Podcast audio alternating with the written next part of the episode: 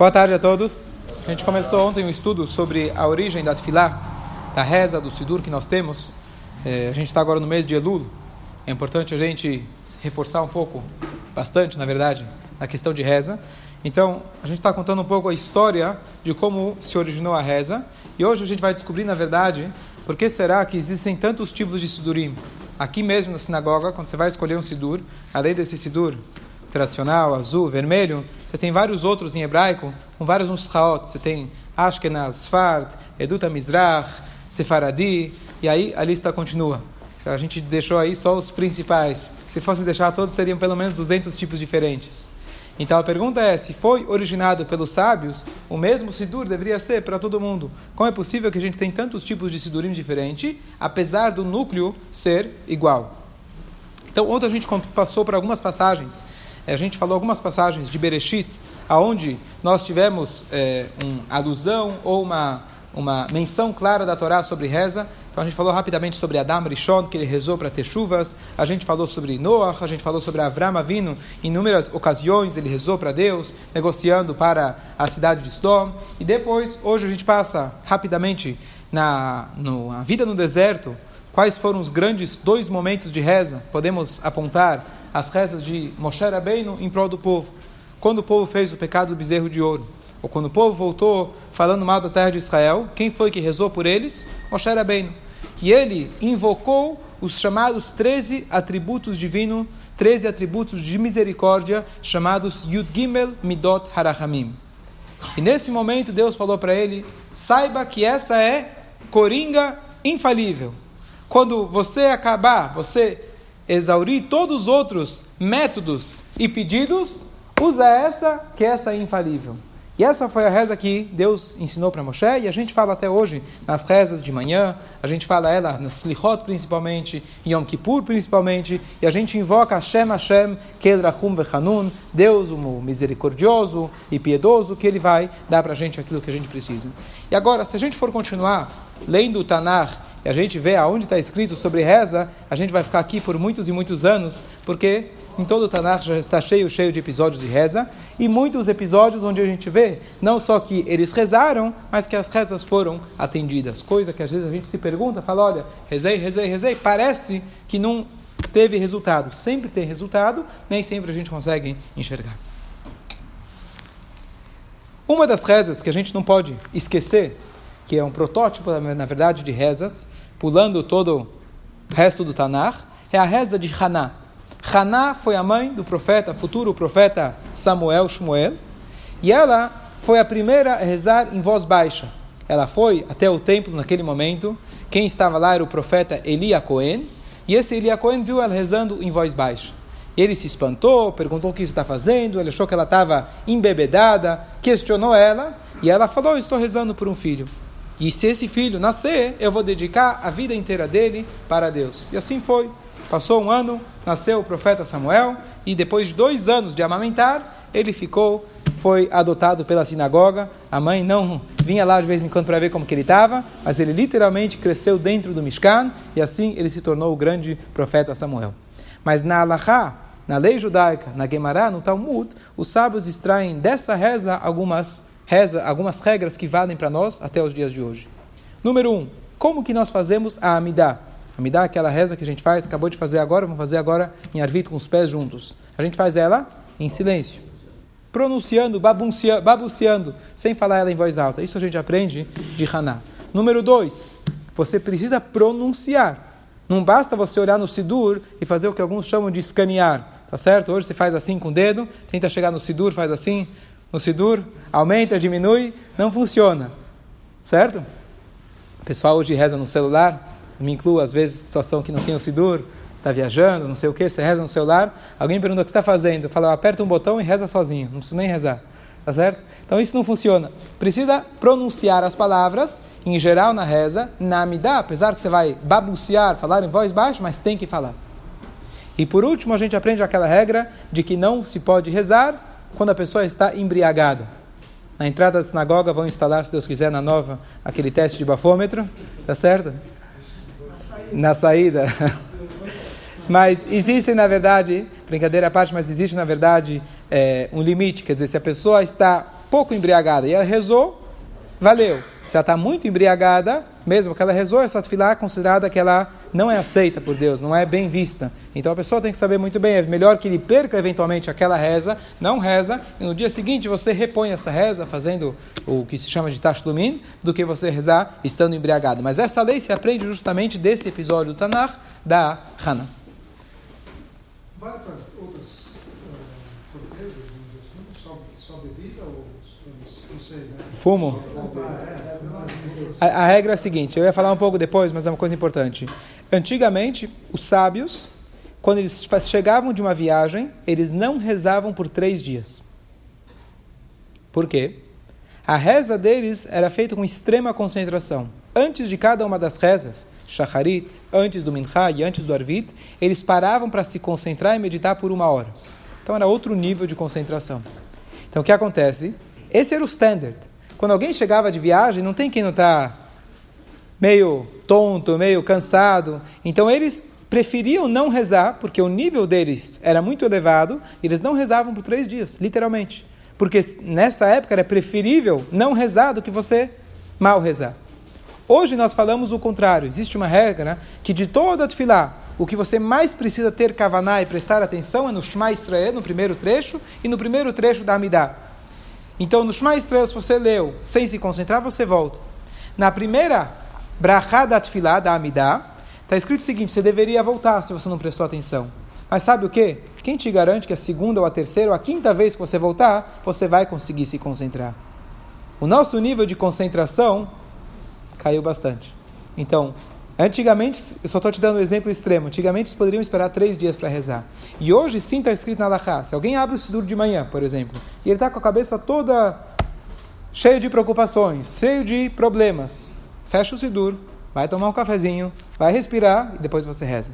Não vou dizer, não posso dizer para não rezar, senão quem de nós vai conseguir rezar? Quem não tem preocupações? Mas ao mesmo tempo, a gente tem que sim estar focado, concentrado. A mesma coisa que fala no trânsito. É, vão te medir o, o, o bafômetro. Mas se você está cansado, quem vai saber medir? Então não dirige, pega um Uber. A mesma coisa, usando como paralelo, para você rezar, você tem que estar atento. Se não está, só usando o paralelo de cansaço, na noite de Shavuot, nós, pelo menos aqui, fazemos questão de dormir, a gente passa a noite acordado estudando. A gente vai para casa, dorme algumas horas para poder rezar. Tem aqueles que emendam, já, já estudou a noite inteira e continua, sem desmerecer. Tem gente que faz. Mas a tendência normalmente é, deixa eu acabar rápido a reza, porque eu já estou quase adormecendo. Então é melhor se descansar um pouco para poder rezar. Então sim, a concentração é primordial.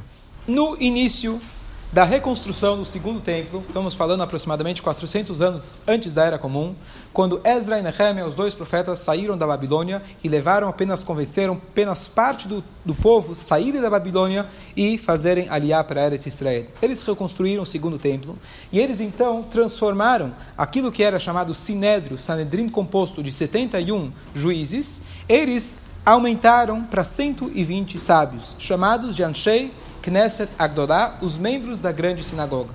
E esses membros da grande sinagoga, eles viram que apesar que eles tinham Beit HaMikdash, a situação e o que acontece é que eles então perceberam que apesar de que o povo estava com Beit HaMikdash, o Beit HaMikdash, o segundo, já não era igual ao primeiro. O primeiro era coordenado pelo rei Salomão, ele era o rei único e absoluto em Israel. O segundo já estavam dominados ao longo do segundo templo, os 400 anos, foi dominado pelos gregos, pelos romanos e vários outros por Herodes. Então, a situação do povo número um já estavam divididos, divididos entre Babilônia e Israel, e mesmo quem estava em Israel não estava em Israel como estava no primeiro. Então, eles fizeram várias e várias takanot, várias e várias, é, é, não há inovações, mas vários decretos que pudessem é, garantir a continuidade da da, da tradição e da Torá, assim por diante. E uma das grandes coisas que eles fizeram foi o decreto da Amidah. Amidah são as 18 brachot que nós fazemos até os dias de hoje, três vezes por dia. E esse é o primeiro, o primeiro, é, é, primeira semente de, do Sidur que nós temos hoje em dia. Então eles fizeram a Amidah. Posteriormente, bem depois, na época de Yavne, depois que o templo já foi destruído, 400 e mais de 400 anos depois, eles fizeram, os sábios da cidade de Yavne, acrescentaram uma décima nona brachá, que essa é aquela brachá sobre que fala sobre os saduceus ou aqueles cristãos judeus, assim chamados, que são pessoas que eles estavam infiltrados dentro da comunidade, mas eles não estavam, na verdade, não acreditavam na Torá de alguma forma ou de outra. Então eles estabeleceram aquele trecho pedindo para Deus que não houvesse esse tipo de pessoas, e mais ainda, eles faziam um teste curioso. Eles pegavam as pessoas que estavam na sinagoga, falaram: "Vai você rezar minha lá na frente". E ele rezava. Chegava naquela reza, está escrito lá: acabe, estirpe-os, acabe com os ímpios, se tratando exatamente deles. Se ele der uma gaguejada, você vê que isso aqui você vai colocar ele em stand-by para ver se ele está de, de, acordo ou não está de acordo. É just, justamente essa foi a ideia deles. Então eles instituíram Velamal Shinim ou Velaminim. Altei. É, mas, uma coisa muito interessante. Isso aqui é uma coisa re extremamente relevante para nós. A gente tem o Sidur e a gente sempre acaba tendo a tendência de ler o Sidur, quem tem influência, e se prender nas palavras do Sidur. E muita gente questiona: bom, eu li o Sidur, mas não consegui falar com Deus. Eu li o que estava escrito. Tem um texto fixo. Eu me sinto muito preso nisso. Então, olha que coisa interessante. O Amidah que foi composta pelos Ansheik Neset Hagdolah não foi escrita. Foi passada oralmente. Por quê? Porque justamente eles quiseram, eles queriam garantir que tivesse um envolvimento subjetivo, um movimento pessoal de cada um. Então eles não quiseram deixar um texto correndo o risco que cada um pudesse simplesmente ler, e eles quiseram passar oralmente para garantir isso.